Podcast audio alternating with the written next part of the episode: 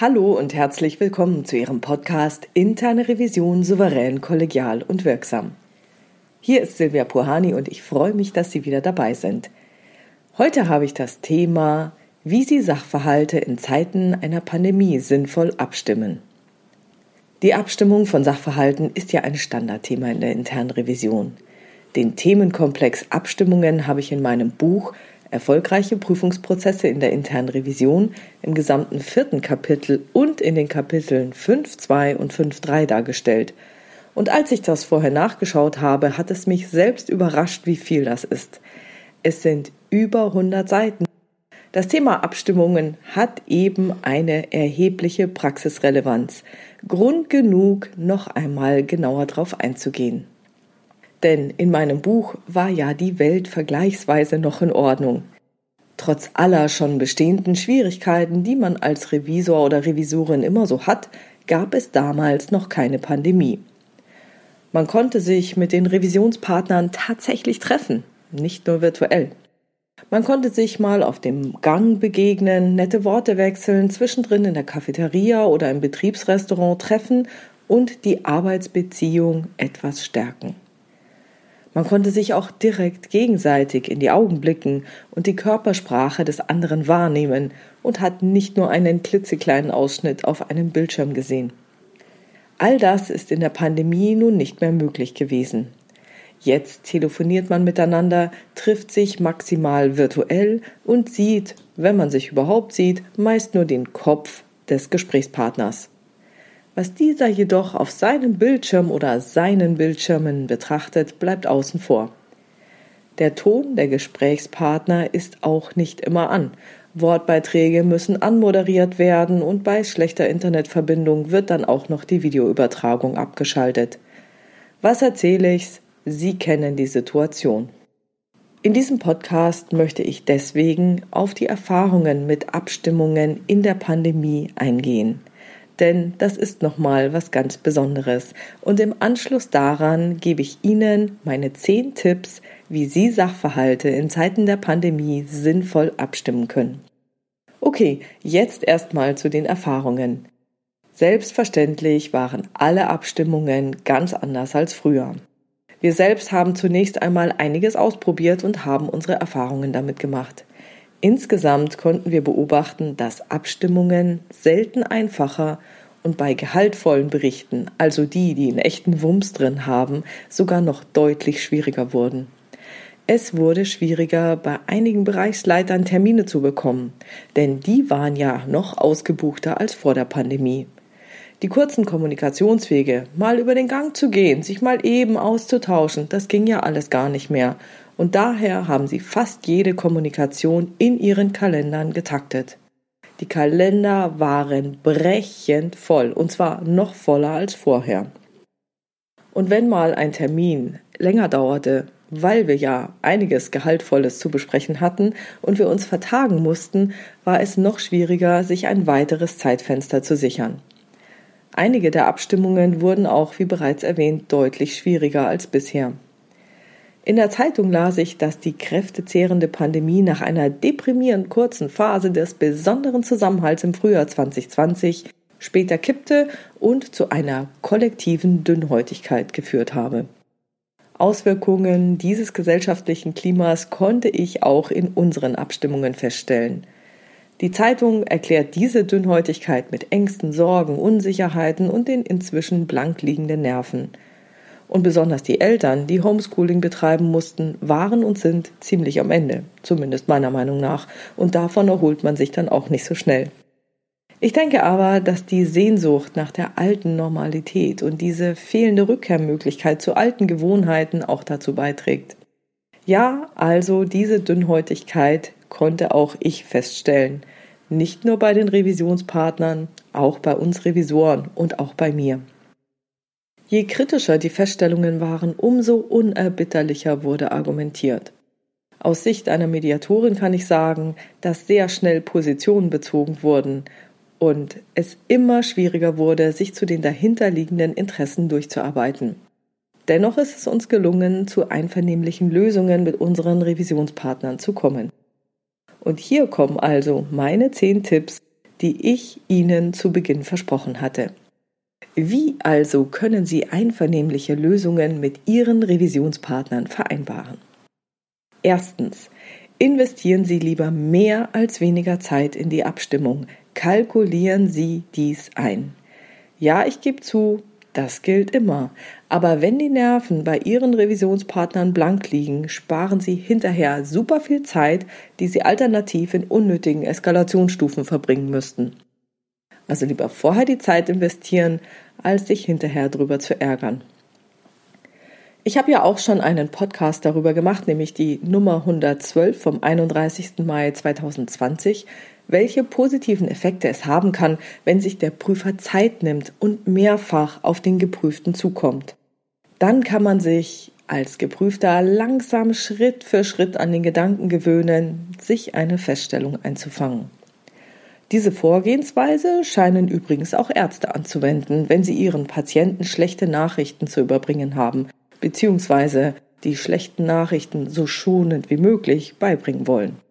Als ich letztens eine Folge von The Good Doctor sah, hat dort Dr. Glassman folgendes Vorgehen erläutert und ich gebe zu, das habe ich jetzt hier mit meinem eigenen Erleben etwas angereichert. Also das Schema läuft wie folgt. Zuerst sagt der Arzt mit einer besorgten Miene, dass bei einem Test etwas auffällig gewesen sei. Dann erläutert der Arzt möglichst beruhigend, ja, das wäre jetzt noch kein Grund zur Sorge, aber man möchte weitere Tests durchführen und das würde man auch tun, nur um sicher zu gehen. Als Patient denkt man sich dann seinen Teil, hat einige Befürchtungen, aber auch noch gute Hoffnung. Dann werden diese weiteren Tests durchgeführt, um zu sehen, ob sich diese Auffälligkeiten bestätigen oder nicht. Dann kommen die Ärzte mit ernsten und noch besorgteren Mienen auf die Patienten wieder zu und schweigen erst einmal. Meist wird der Patient spätestens dann ohnehin nachfragen, um zu erfahren und zu hören, was jetzt wirklich passiert ist und was festgestellt wurde. Zumindest ging es dann mir immer so. Ich denke, das hängt dann davon ab, ja, wie die Ärzte das einschätzen, was der Patient jetzt schon verkraften kann oder nicht. Und eventuell wird man dann vielleicht noch mal eine weitere Testrunde drehen oder die rücken gleich mit der Sprache raus. Okay, also Langsames, schrittweises Vorgehen lassen Sie Ihre Prävisionspartner sich dran gewöhnen, dass da was auf Sie zukommt. Denn Sie sitzen in Ihrem Homeoffice, Sie prüfen alles, Sie machen alles fertig, Sie stimmen es intern ab und dann wusch, sollte es nicht wie ein großer Klops auf einmal auf dem Bildschirm Ihres Revisionspartners erscheinen, sondern versuchen Sie gerade die kritischen Dinge möglichst langsam und langfristig anzudeuten, nochmal nachzufragen, nochmal um einen Termin zu bitten, nochmal zu sagen, hey, wie ist das? Das und das habe ich festgestellt, können Sie es mir nicht nochmal erklären? Wie erklären Sie sich dann das und das? Nutzen Sie die Zeit. Tipp Nummer zwei. Drehen Sie lieber eine Abstimmschleife mehr als weniger. Das bedeutet auch, dass Sie Ihre Sachverhalte mit jedem relevanten Sachbearbeiter abstimmen sollten. Fangen Sie also mit der Abstimmung nicht irgendwo weit oben in der Hierarchie, sondern ganz weit unten an. Es geht hier darum, eine Bestätigung dafür zu bekommen, dass die von Ihnen dargestellten Sachverhalte korrekt sind. Und wenn die Nerven blank liegen und Sie zu weit oben starten, dann kommt Unternehmenspolitik dazu, weil niemand möchte in so einer Situation schlecht dastehen.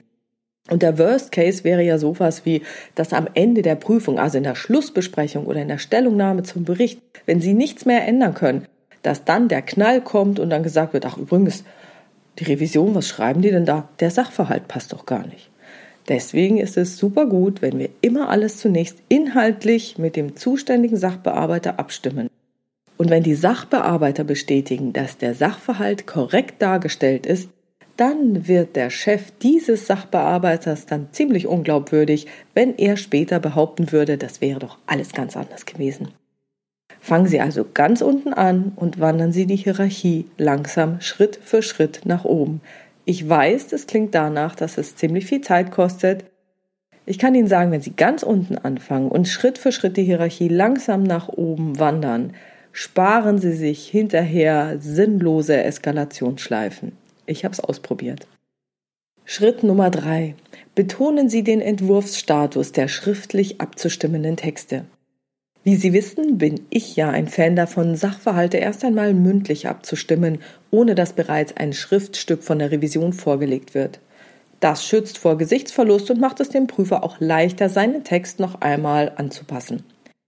In der Pandemie ist das jetzt nicht immer möglich und gerade die Sachbearbeiter wollen auch ein bisschen mehr haben, um sich dran festzuhalten. Starten Sie also auf Ebene der Sachbearbeiter mit der schriftlichen Abstimmung Ihrer Arbeitspapiere bzw. einer Unterlage, die eine Mischung aus einem Arbeitspapier und einem Berichtsauszug darstellt.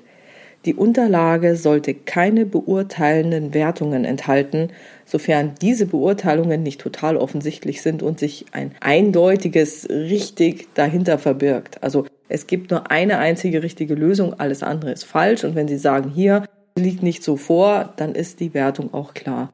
Bei allen anderen Sachen, wo Sie eher einen Graubereich haben und es um die Einschätzung geht der internen Revision, wie schlimm jetzt was ist, lassen Sie die Beurteilung erstmal weg. Es geht Ihnen jetzt darum, wirklich zu erfahren, ob die Inhalte, die Sie vorgefunden haben, korrekt sind. Betonen Sie also dabei, dass diese abzustimmende Unterlage nur ein Arbeitspapier sei und einen Entwurfscharakter hat. Wenn Sie auf Ebene der Sachbearbeiter dann abstimmen, dann können Sie auch informieren, dass deren Chefs die Unterlage noch nicht kennen. Das wird dann mal vielleicht etwas Verwunderung auslösen, vielleicht rennen einige zu ihrem Chef und zeigen es ihm, aber erläutern Sie, dass es Ihnen in dieser Phase ausschließlich darum geht, die Sachverhalte korrekt dargestellt zu haben. Und da seien die Sachbearbeiter ja die Experten der Situation. Und deswegen gehen Sie auf diese zu. Die ganze Sache später zusammenzufassen und mit dem Chef zu besprechen, kommt später, wenn die Sachbearbeiter Ihnen bestätigt haben, dass alles okay ist. Dann ist es auch sehr wichtig, dass Sie eine Frist setzen, bis wann der Sachbearbeiter Ihnen etwas zurückmelden muss. Sollten Sie das nicht tun und vergessen, diese Frist zu setzen, könnte das echt böse ausgespielt werden. Gerade solche Zeitverzögerungen können dann zu einer fehlenden Aktualität Ihres Berichtes führen und dann hat sich die Welt geändert und dann ist da auch wieder alles anders und ach, die Revision ist ja zu spät und eigentlich hat es der Fachbereich rausgezögert. Also setzen Sie eine Frist. Der fünfte Tipp. Achten Sie darauf, dass Sie immer eine Rückmeldung zu Ihrem Abstimmpapier erhalten. Insbesondere auf Ebene der Sachbearbeiter sollten Sie echt kein Risiko eingehen und sich immer eine explizite Rückmeldung zu Ihrer Unterlage einholen. Klar machen die das wahrscheinlich nicht so gerne schriftlich, meistens wird es nur mündlich am Telefon oder online passieren. Das genügt ihnen aber. Sie wollen ja denjenigen auch nicht später in die Bredouille bringen, wenn dessen Chef dann auf einmal behaupten würde, ah, das ist alles anders. Von daher reicht Ihnen das, dokumentieren Sie das für sich Achten Sie darauf, dass Sie aber bei dieser Rückmeldung eine volle Zustimmung erhalten. Also kein Ja, aber, sondern Frau Puhani, ja, ich gebe es zu, ähm, haben Sie korrekt dargestellt, ist so passiert. Falls nicht, also falls da ein Ja, aber kommt, ja, eigentlich haben Sie recht, aber, dann steigen Sie erneut in das Thema ein und zwar so lange, bis Sie eine volle Zustimmung zu dem von Ihnen dargestellten Sachverhalt erhalten. Die einzige Ausnahme, nicht auf eine Rückmeldung zu warten, wäre, wenn Sie sich in der offiziellen Berichtsabstimmung befinden, also den Fachbereich zur Stellungnahme auffordern. Aber das ist jetzt nicht Gegenstand dieses Podcasts. Hier geht es wirklich nur um die Sachverhalte. Der sechste Tipp. Sichern Sie sich frühzeitig Termine mit den relevanten Entscheidungsträgern. Über die vollen Kalender habe ich ja vorhin schon viel gesagt. Siebter Schritt. Wenn Sie in einer Videokonferenz Ihren Bericht abstimmen oder Berichtsteile abstimmen oder Arbeitspapiere abstimmen, teilen Sie Ihren Bildschirm, so dass der Gesprächspartner den Text sehen kann. Und natürlich, achter Tipp, Texte immer im Veränderungsmodus überarbeiten. Dann kann nämlich Ihr Videokonferenzpartner mitgucken, was Sie schreiben, wie Sie schreiben. Dann sparen Sie sich die nächste Schleife gleich mit. Dann können Sie beide überlegen, was jetzt die korrekte Formulierung ist. Neunter Tipp. Zeigen Sie Verständnis, wenn bei Ihren Revisionspartnern die Nerven blank liegen. Ich glaube, die Pandemie hat uns wirklich alle sehr, sehr gefordert und fordert uns auch weiterhin. Und sie wirkt sich ja auch auf unsere Unternehmen aus und das macht die ganze Sache noch deutlich schwieriger. Mein letzter und zehnter Tipp ist, Bleiben Sie locker und nehmen Sie gegebenenfalls einen neuen Anlauf, wenn Unwägbarkeiten wie Kindergeschrei, plötzliche Quarantänepflichten oder ähnliches auftauchen. Das kann die Situation aber auch deutlich entschärfen, wenn ein Papa während einer Videokonferenz sein Baby oder Kleinkind auf dem Arm wiegt oder eine Katze den Bildschirm durchkreuzt. So lernen sie neue Seiten ihrer Kollegen kennen oder zeigen sich selbst von einer vielleicht auch neuen Seite. Und siehe da, Revisionspartner und Revisoren sind auch alle nur Menschen. Das waren meine zehn Tipps hier nochmal im Schnelldurchgang. Erstens, investieren Sie lieber mehr Zeit als weniger in die Abstimmung. Zweitens, drehen Sie lieber eine Abstimmschleife mehr als weniger. Drittens, betonen Sie den Entwurfsstatus der schriftlich abzustimmenden Texte. Viertens, setzen Sie eine Frist, zu der zurückgemeldet werden muss. Fünftens, achten Sie darauf, dass Sie immer eine Rückmeldung von Ihrem Abstimmpartner erhalten. Fordern Sie die ein. Sechstens, sichern Sie sich frühzeitig Termine mit den relevanten Entscheidungsträgern.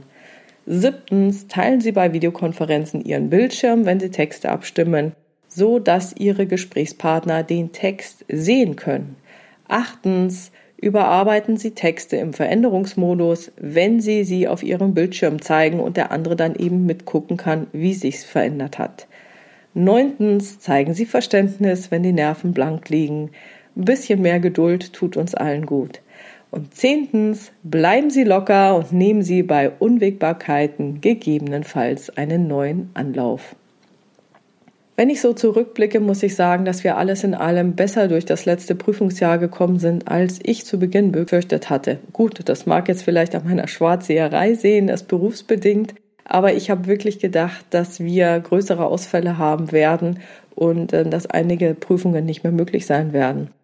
Das ist alles ziemlich gut gelaufen letztes Jahr und ich wünsche Ihnen und uns, dass das in diesem Prüfungsjahr auch der Fall sein wird. Ich wünsche Ihnen, dass Sie Ihre Sachverhalte wirklich sinnvoll abstimmen und gut abstimmen und zu Einvernehmen mit Ihren Revisionspartnern kommen und sich unnötige Eskalationen wirklich sparen können. Ja, das war's für heute mit dem Thema, wie Sie Sachverhalte in Zeiten der Pandemie sinnvoll abstimmen.